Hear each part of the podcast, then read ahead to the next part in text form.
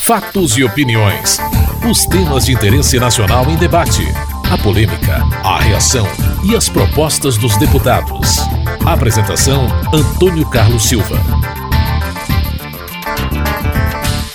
Deputados debateram e votaram emendas à proposta de mini-reforma eleitoral que trata de gastos e limites de doações para campanhas, da prestação de contas e quantidade de candidatos. A emenda do deputado Leonardo Pisciani, do PMDB do Rio de Janeiro, que prevê limite de gastos de até 100 mil reais para prefeito e de 10 mil reais para vereador em cidades de até 10 mil eleitores, causou reações, uma vez que, se aprovada, outras propostas sobre limite de gastos de campanha não poderiam mais ser votadas. Henrique Fontana, do PT do Rio Grande Grande do Sul pediu a rejeição da emenda. Não é razoável que um teto de gastos para deputado federal seja idêntico no Brasil inteiro.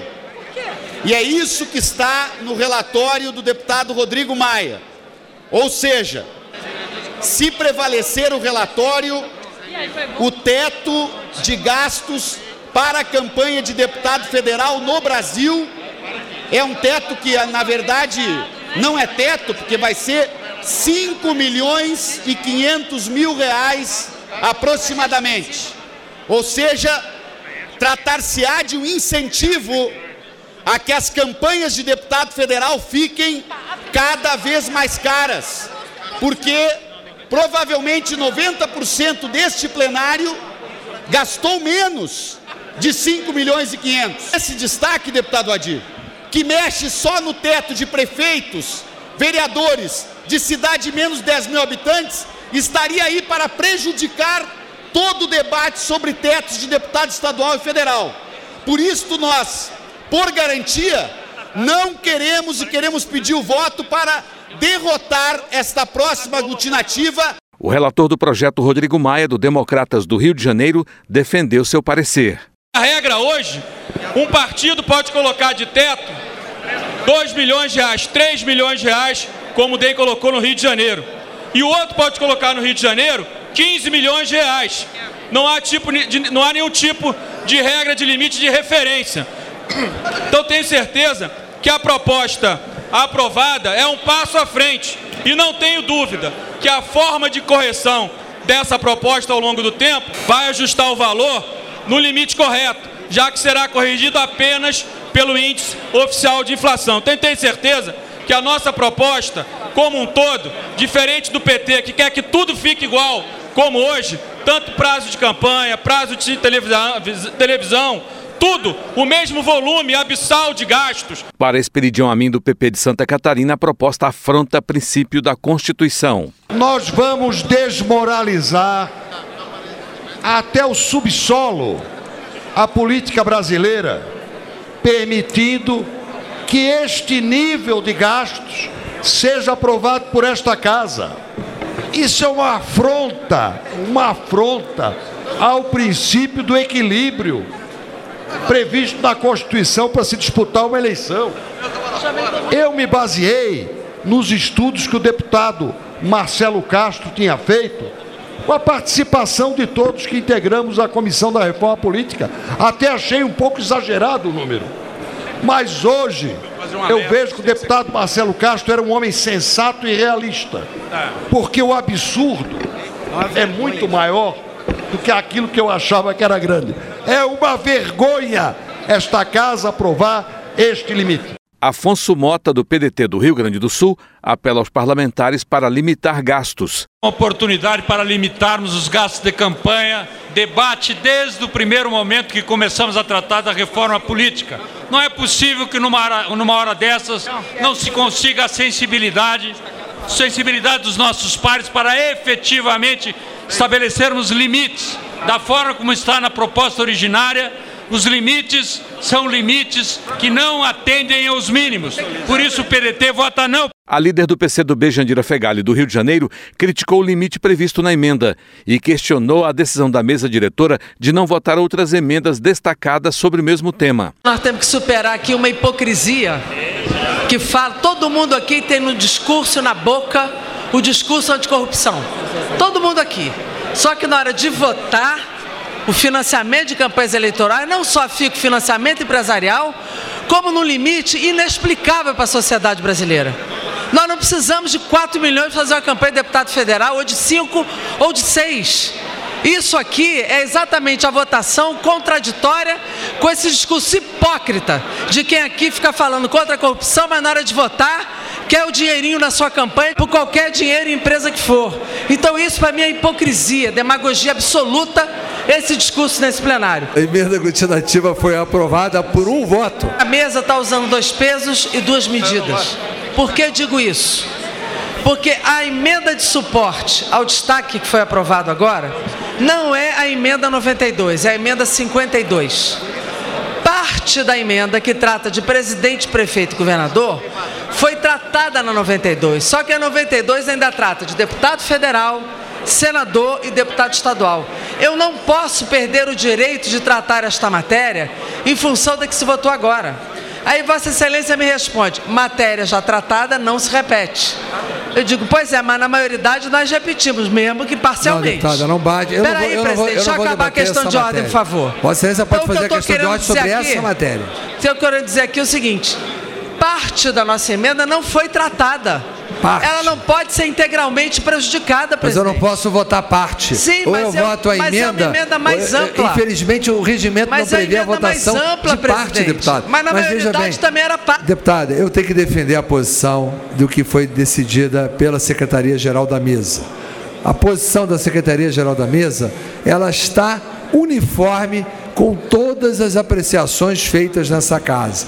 Emenda, eu não posso votar parte da emenda. Ou eu voto a emenda inteira, ou eu não voto a emenda. A emenda já foi parcialmente votada agora. Mas não é então idêntica, ela presidente. é assim se A fosse. matéria não é se eu desse idêntica, razão a. Vossa Excelência, parte que foi votada se eu é desse idêntica. vaz- razão a Vossa Excelência, eu teria que ter anulado as votações de todas as últimas medidas provisórias O dessa texto casa. tem que ser idêntico, presidente. A matéria votada não é idêntica e parte dela não foi a Bom, voto. deputado, infelizmente, Vossa Excelência é- não pode prejudicar Eu, a emenda. eu, eu não, eu não recebo, eu recebo como uma reclamação de Vossa Excelência, não, não, há não é questão de ordem. reclamação, presidente. É que o senhor está prejudicando uma Eu não estou prejudicando, eu, eu estou cumprindo a decisão Presidente, uniforme. me desculpe, mas, Mas isso não. é parcialidade da mesa. Não, não é parcialidade. Isso não é Deputada, seguir o regimento. deputada, o regimento foi ferido deputada, nessa sua decisão. Vossas Excelências têm é sempre o hábito. reclamação. Vossas Excelências Não, não é hábito, eu não têm sempre o hábito de não- reclamarem que não se cumpre o regimento, tem sempre o hábito de arguir é, cláusulas de regimento que não são compatíveis com a argumentação de Vossa Excelência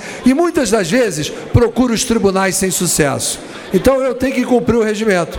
Então eu não tenho outra alternativa para mim a não ser cumprir o que a Secretaria-Geral da Mesa está colocando e eu concordo com a decisão da Secretaria-Geral da Mesa. A emenda foi aprovada e os debates prosseguiram, desta vez em torno de emenda apresentada pelo PT que pretendia proibir a empresa de fazer contrato com o executivo ocupado por quem foi financiado por ela.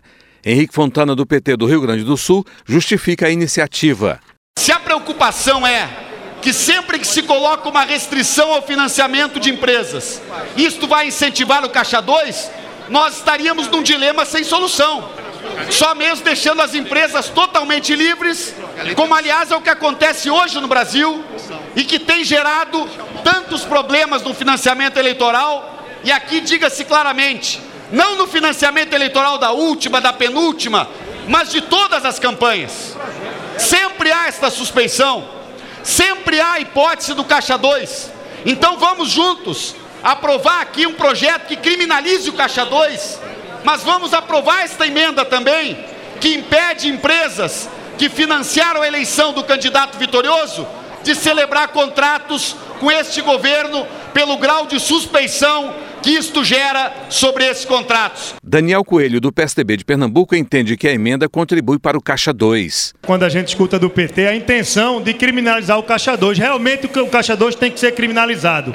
Já está criminalizado pela atitude do PT, que tem dois tesoureiros presos, o Caixa 2 virou prática no PT. Eu entendo a intenção e o debate de tentar limitar o financiamento. Nós estamos abertos a esse debate, mas não é punindo e tirando a transparência que a gente vai fazer. O eleitor eleitor ele tem direito de saber quem doou para um candidato e depois, inclusive, de saber se aquela empresa tem contrato ou não. Temos que deixar o eleitor livre para decidir. Realmente essa emenda, no meu, no meu entender e do PSDB, ela contribui para o Caixa 2, então o PSDB vota não. Orlando Silva, do PCdoB de São Paulo, é a favor da proibição. Quando a gente escuta do PT a intenção de criminalizar o Caixa 2, realmente o Caixa 2 tem que ser criminalizado. Já está criminalizado pela atitude do PT, que tem dois tesoureiros presos, o Caixa 2 virou prática no PT. Eu entendo a intenção e o debate de tentar limitar o financiamento, nós estamos abertos a esse debate, mas não é punindo e tirando a transparência que a gente vai fazer. O eleitor ele tem direito de saber quem doou para um candidato e depois, inclusive, de saber se aquela empresa tem contrato ou não. Temos que deixar o eleitor livre para decidir. Realmente essa emenda, no meu, no meu entender e do PSDB, ela contribui para o Caixa 2, então o PSDB vota não. Jefferson Campos, do PSD de São Paulo, discorda. Essa emenda é uma infelicidade muito grande. Ela proíbe que as empresas que doaram para os vencedores possam celebrar futuros contratos. Para os perdedores, tudo bem. Nós já estamos no texto principal proibindo aqueles que têm contrato. E agora nós vamos proibir aqueles que porventura possam ganhar licitamente uma licitação, prestadores de serviços e executores de obras. Essa emenda, me desculpe, mas nós estamos institucionalizando o Caixa 2. Esta emenda incentiva, primeiro, que se doe para quem vai perder a eleição. Segundo, que não se doe oficialmente. O líder do PPS, Rubens Bueno, do Paraná, explica a posição do partido. A bancada do PPS tem votado contra sistematicamente financiamento empresarial.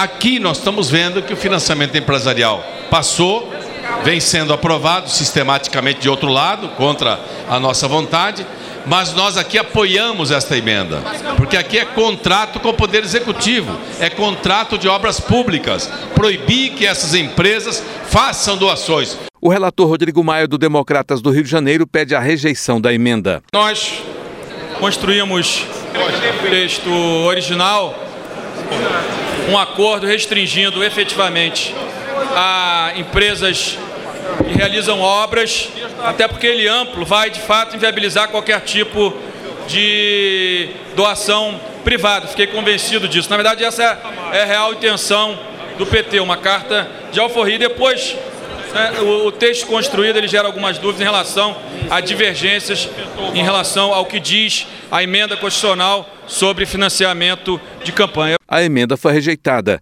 Outra proposta, a que permite o uso do carro de som e de mini-trios somente quando o candidato estiver presente, gerou discussão.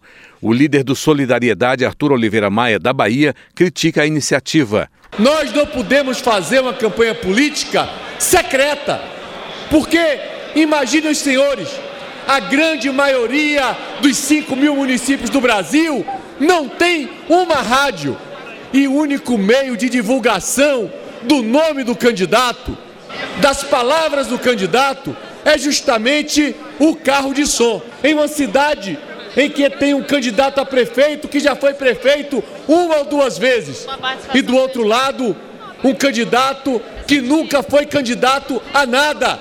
Imagine a diferença do conhecimento do nome de um e de outro e da desproporção que causa a proibição do carro de som nessa cidade, sendo o carro de som o único meio que existe para a divulgação do nome desse candidato.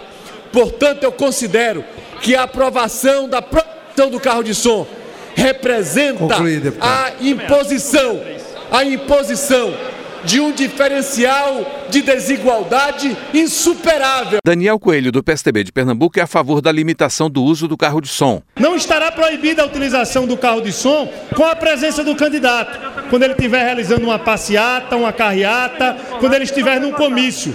Ninguém aqui quer impedir os candidatos de falarem com a população. O que não dá é essa regra de quem tem mais dinheiro fala mais. Quem pode contratar 50, 100, 200 carros de som obriga toda a população a ouvir sua mensagem. Aí é simplesmente a regra de quem tem mais dinheiro vence, e não de quem tem as melhores ideias, e não de quem tem os melhores argumentos. Nós precisamos privilegiar na campanha o argumento, o debate político, a discussão entre candidato e eleitor. O líder do Democratas Mendonça Filho de Pernambuco rebate a afirmação do parlamentar. Discordo totalmente da argumentação que foi apresentada, respeitosamente aqui pelo deputado Daniel Coelho, que é inclusive conterrâneo nosso, até porque quem conhece política em cidades menores do interior sabe que esse é um instrumento talvez único onde a população acompanha a política a nível local através é, de carro de som. Eu fico imaginando o que é que vai acontecer nas campanhas políticas se este artigo for aprovado, que está estabelecendo a obrigatoriedade do carro de som estar ao lado do candidato, ou seja, um, um candidato acompanhar um carro de som. Em muitas situações vai acontecer o seguinte: se convoca uma carreata, uma caminhada, o candidato não chegou, ou por um atropelo qualquer de agenda não chega ao evento, vem o Ministério Público, vai processar o candidato, impondo a ele uma multa. O líder do PTB, Jovair Arantes, de Goiás, aponta consequências para a restrição do uso do carro de som nas campanhas eleitorais. Essa emenda diz que tem que ter a presença do candidato. Se o candidato não tiver presente, ele pode ser penalizado. E aí o Ministério Público, que já adora achar algum pé para pegar no pé de deputado, de candidato, de prefeito, de vereador, vai ter N processos contra os candidatos pelo Brasil afora. É uma falácia dizer que isso aumenta preço. Aumenta de quem quer contratar. Eu contrato tanto de carro de som que eu quero.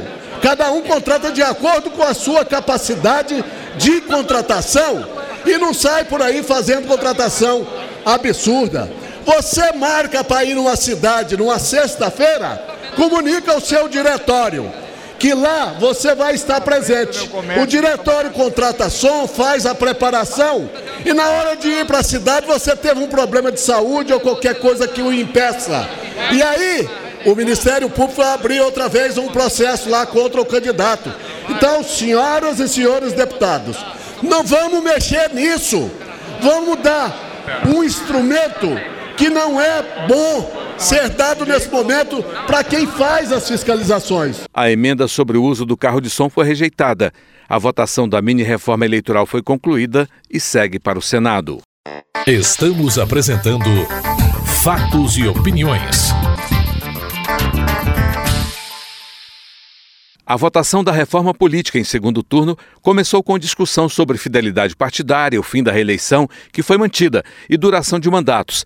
Destaques votados retiram parte do texto para restabelecer o mandato de quatro anos para presidente da República, governadores, prefeitos, vereadores e deputados. Senadores continuam com mandato de oito anos. José Carlos Aleluia, do Democratas da Bahia, defendeu o mandato de quatro anos para deputado. Será que algum dos senhores ou senhoras vai perguntar ao seu eleitor se ele quer um mandato de cinco anos ou de quatro?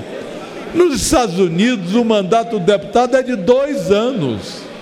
O nosso é de quatro. E foi aprovado, e nós estamos querendo voltar aos quatro. E não cinco. Os cinco anos de deputado implicaria em dez anos de senador ou em cinco anos de senador. Os senadores já disseram: não mexam no nosso tempo, tratem do seu. Então, votar não é a saída. Votar não é o que o eleitor quer. Ora, com que cara eu vou chegar no interior e dizer eu votei para aumentar o meu mandato para cinco anos?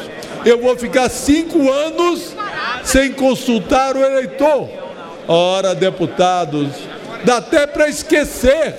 Já imaginaram que seria um senador de 10 anos. Com três mandatos são 30. Eu faço um apelo, um apelo àqueles que querem poder olhar no rosto dos eleitores. Merles, não dá para votar, Carlos Merles. Cinco anos. O nosso destaque, apresentado com apoio do PMDB, é para votar aos quatro. Quatro é razoável. Cinco é uma aberração. Esperidião Amin do PP de Santa Catarina considera incoerência manter quatro anos de mandato sem reeleição. Nós vamos acabar incorrendo numa grande incoerência. Nós votamos majoritariamente pelos cinco anos porque tínhamos votado para acabar com a reeleição. Esse destaque vai nos levar a quê? Volta para os quatro anos sem reeleição. Então é melhor apagar as duas coisas. É um, é um contrassenso. Todos, eu acredito, quase todos, os que votamos, eu também, votamos para acabar com a reeleição, na expectativa de termos um mandato para o executivo de cinco anos. Alguns até do meu partido votaram pelos seis anos. Deputado Ricardo Barros tinha até uma proposta engenhosa para compatibilizar com seis anos de mandato de senador de três, de, no, de nove, aliás, de nove anos. Então é uma incoerência nós derrubarmos os cinco anos tendo votado a favor do fim da reeleição. Presidente, nós estamos fazendo um retalho equivocado, porque já não temos mais o cobertor. Vai sobrar o retalho. O cobertor do fim da reeleição não tem mais sentido com um mandato de quatro anos. Samuel Moreira, do PSDB de São Paulo, afirma que manter a regra atual é o mais adequado. De todas as experiências que nós já tivemos, o mandato adequado é de quatro anos. Se o prefeito for bem, o eleitor gostaria de reelegê-lo. Se o governante foi bem, o eleitor adoraria reconduzi-lo. Mas como não vai poder mais, o eleitor pode muito bem votar na continuidade daquele governo quando o próprio governante indica alguém para sucedê-lo. Agora, se o governante for mal, qual é a alternativa do eleitor? É ter que aguentar mais um ano? É muito melhor para o eleitor quatro anos. Ele pode votar no sucessor para dar continuidade ou tirar o governante que está indo mal. Nós não podemos afastar o eleitor do eleito. Cinco anos é muito tempo. E mais, nós estamos votando cinco anos para vereador e deputado que nem sequer acabou a reeleição.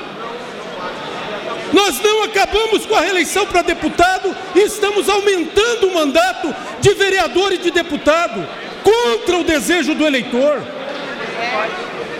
Não é possível. Nós temos que votar a favor do eleitor pelos quatro anos. Mudanças num dos temas mais polêmicos, o financiamento empresarial para as campanhas eleitorais, serão votadas no início de agosto. Você acabou de ouvir Fatos e Opiniões, uma produção da TV Câmara. Edição e texto Antônio Carlos Silva e Eliane Breitenbach. Apresentação Antônio Carlos Silva.